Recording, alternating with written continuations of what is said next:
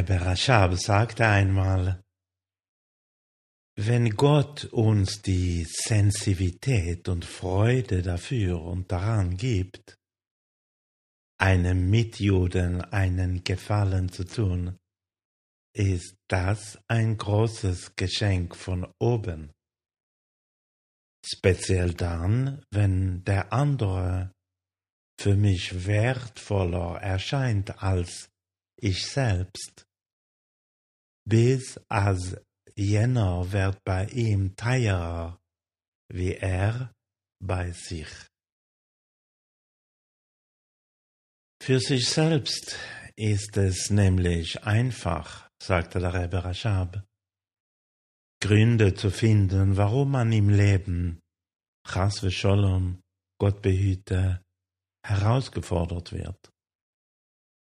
Aber für die andere Person machen wir diese Annahme nicht. Und so erscheint uns die andere Person wertvoller als uns selbst. Soweit der Hayim Yom heute am 6. Adar 1.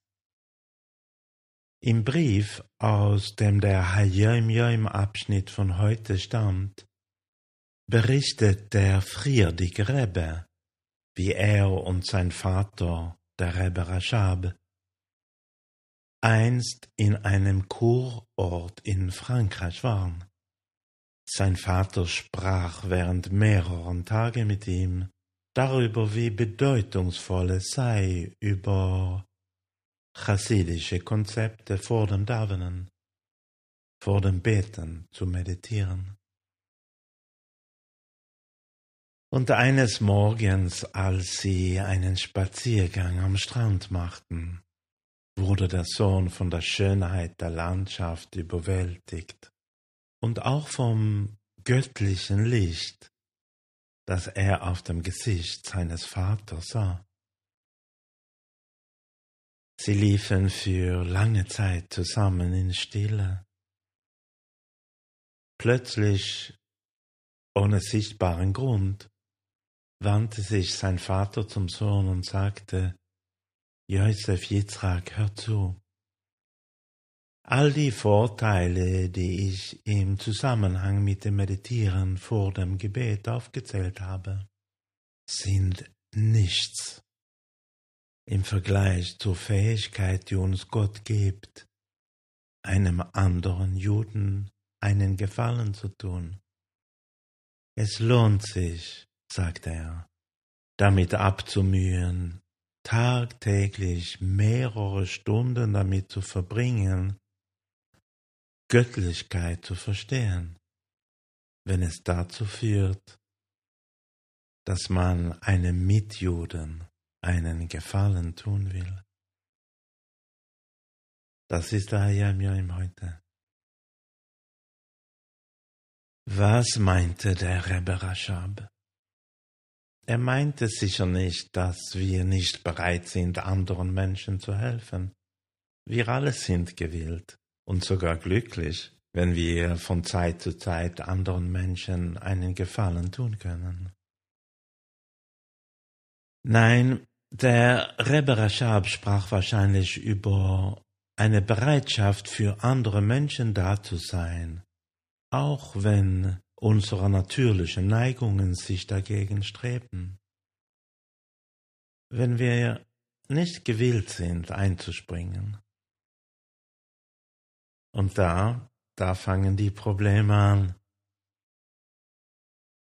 Letztlich ist jedes Individuum grundsätzlich mit sich selbst beschäftigt. Nicht unbedingt aufgrund von Selbstsucht, sondern weil dies Teil der menschlichen Beschaffenheit ist. Wann sind wir meistens bereit zu helfen? Vielleicht, wenn es Menschen sind, mit denen wir verwandt sind. Oder Interessen, Gefühle oder Meinungen teilen. Aber nicht unbedingt, weil wir sie so wie uns selbst oder sogar mehr lieben. Und trotzdem sagt Chassidus, der Chassidismus, dass wir uns um unsere Freunde genauso tief, wenn nicht tiefer kümmern können, wie wir uns um uns selbst kümmern, weil es in uns eine, eine spirituelle Dimension gibt, die umfassender ist als unsere individuelle Existenz, unser Egozentrismus. Und trotzdem sagt Chassidus, sagt der Chassidismus, dass wir uns um unsere Freunde genauso tief, wenn nicht tiefer kümmern können, wie wir um uns selbst kümmern, weil es in uns eine, eine spirituelle Dimension gibt, die umfassender ist als unsere individuelle Existenz, als unser Egozentrismus. Unsere wahre Identität ist nicht das Ich von uns selbst, sondern das Ich unserer göttlichen Seelen, der göttliche Funke in uns allen. Dieses Ich erstreckt sich gleichermaßen auf uns und andere Juden. Und wenn er offenbart wird, und jeder von uns hat die Fähigkeit, sie zu offenbaren, können wir uns über unsere persönlichen Identitäten erheben und uns mit unseren Mitmenschen wie mit richtigen Brüdern verbinden.